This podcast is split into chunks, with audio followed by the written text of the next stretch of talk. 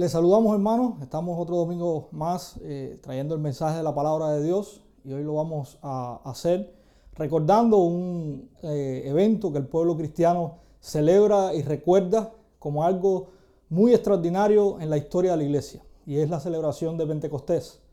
Usted en su casa puede pausar el video unos instantes y leer el capítulo 2 del libro de los Hechos.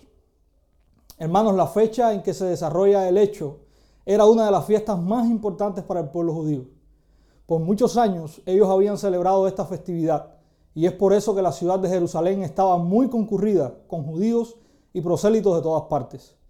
Pentecostés era la celebración de la fiesta de las cosechas, por cuanto la siega del trigo acababa casi en toda Palestina en este tiempo y se procedía a ofrendar dos panes de trigo nuevo.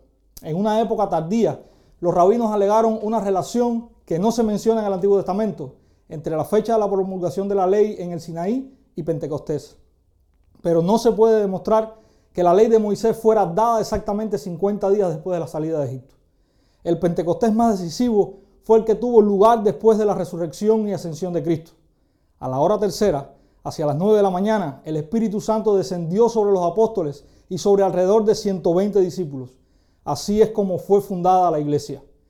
El Espíritu Santo fue dado sin distinción de edad, de sexo o de condición social a todos los que estaban reunidos en el aposento alto.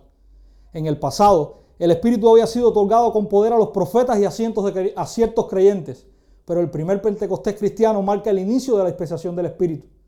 Desde aquel entonces, los dones del Espíritu Santo son dados a los creyentes, sellados por Él, y son en consecuencia exhortados a ser llenos de Él, y ellos sin la observancia de ritos particulares. Dios había suscitado en el pasado al pueblo de Israel al que se reveló de una manera especial. En la actualidad, en esta nueva dispensación, el Señor actúa por medio de la iglesia, de la que el Espíritu es el vínculo de unión, fortificándola, acrecentándola y edificándola sobre la tierra. Después de la resurrección, Jesús estuvo con sus discípulos por 40 días y justo antes de su ascensión les mandó a esperar el poder para que ellos le fueran testigos. Diez días más tarde, en medio de la cosecha, de la fiesta de la cosecha, ese poder había llegado el Espíritu Santo es derramado sobre los creyentes. Lo primero a notar en el texto es que la promesa del Espíritu Santo sobre los creyentes se estaba cumpliendo. Juan el Bautista había declarado que ese Jesús que estaba siendo bautizado por él en agua, luego bautizaría en Espíritu Santo. Jesús en los capítulos 14 y 16 del propio Evangelio de Juan les promete a sus discípulos que no quedarían desamparados, pues el Padre enviaría al Consolador, el Espíritu Santo, en este texto estamos viendo cómo la promesa de Jesús se ha cumplido. Los suyos ahora no solo estaban siendo investidos de poder, sino que también de la compañía que él había prometido dejar para ellos. El Espíritu además como el elemento necesario, tanto interno como externo, para llevar a cabo la tarea de la iglesia, la proclamación del Evangelio. Junto con la promesa en el capítulo 1, verso 8, Él les dice que después de que venga sobre ellos el Espíritu, podrán serle testigos a todo el mundo el Espíritu Santo estaría obrando internamente en los suyos, capacitándolos para la tarea y dándoles valor para hacerla. Este grupo de hombres que 50 días antes habían huido atemorizados y les habían negado, ahora estaban frente a una ciudad abarrotada, con los fariseos odiando el nombre de Jesús y a todo el que tuviera que ver con él, llenos de valor para proclamar al Salvador que había dado su vida por los suyos. Aquel Pedro que le había negado tres veces, hoy se levantaría con valor y de nuevo para presentar a Jesús como el Salvador en un sermón que marcó las festividades de las cosechas con una gran cosecha de almas. Cuando comenzamos a predicar las maravillas de Dios, en vestidos de poder algunos se reirán, pero Pedro pronunció un mensaje lleno del Espíritu. Allí está el ministerio externo. El Espíritu Santo traspasó el corazón de tres mil almas y las trajo a los pies de aquel que dio su vida en la cruz.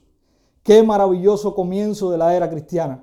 La iglesia podía cumplir la función dada no porque fuese económicamente fuerte o porque tuviese grandes oradores, sino porque había recibido un don dado del cielo que obraría de acuerdo al poder y beneplácito de aquel que lo había enviado.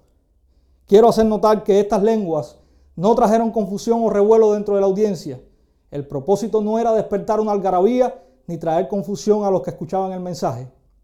Si usted observa con detenimiento, el texto nos dice que hubo en aquella multitud gente que se maravilló, pues escuchaba la proclamación de las maravillas de Dios en su propio idioma. Algunos que al parecer no entendían el mensaje que se estaba pronunciando, hicieron burlas, diciendo que los discípulos estaban diciendo palabras sin sentido.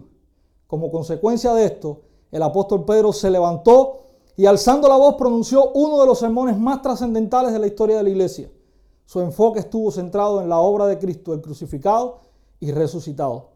Pedro hace un recorrido donde muestra que ese Jesús que ellos habían desechado y matado era el Mesías prometido, del cual los profetas habían predicho. Pedro los lleva a recordar su pecado y culpa en la condena y muerte del Mesías y les recuerda con un grito de exclamación, a este Jesús lo resucitó Dios, de lo cual todos nosotros somos testigos. Así que, exaltado por la diestra de Dios y habiendo recibido del Padre la promesa del Espíritu Santo, ha derramado esto que vosotros veis y oís. Sepa, pues, con certidumbre toda la casa de Israel, que a este mismo Jesús, a quien vosotros crucificasteis, Dios le ha hecho Señor y Cristo. Muchos fueron movidos a arrepentimiento al escuchar esto y preguntaron, ¿qué haremos?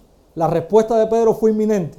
Arrepiéntanse y sea bautizado cada uno de vosotros en el nombre de Jesucristo para perdón de pecados y recibiréis el don del Espíritu Santo.